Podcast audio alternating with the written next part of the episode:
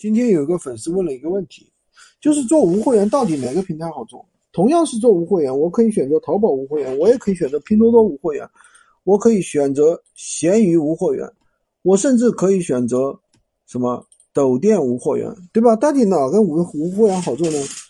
呃，首先我们来分析啊，就是第一，拼多多无货源到底能不能做？拼多多无货源它其实是个伪命题，为什么？因为拼多多打的这是什么？是低价，然后呢，你要加价去卖，这怎么卖呀？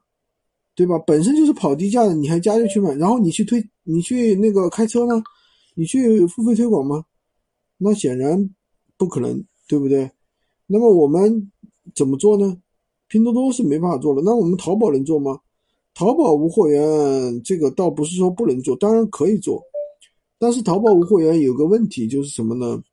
就是这个，首先淘宝它是属于专业卖家赛场，如果说小白去做的话，你是没有办法跟那些专业卖家去竞争的，那就意味着你要开大量的店铺，知道吧？而且淘宝的话，运营运营的话相对来说比较复杂一些，因为它是做宝贝详情页的嘛，对不对？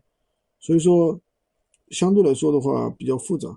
那么我们做闲鱼无货源为什么好做呢？相对来说比较简单的。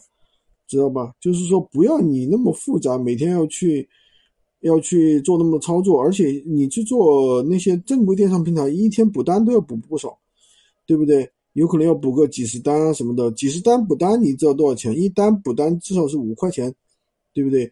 那你这个费用的话都不得了啊！这所以说这并不是普通人能做的。再看闲鱼会员，它本身就是个二手闲置平台，所以说它对于。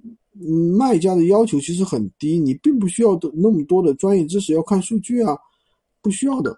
而且的话，相对来说比较简单一些，知道吧？所以说，呃，新手小白起步的话，肯定是做闲鱼无货源更加简单一些。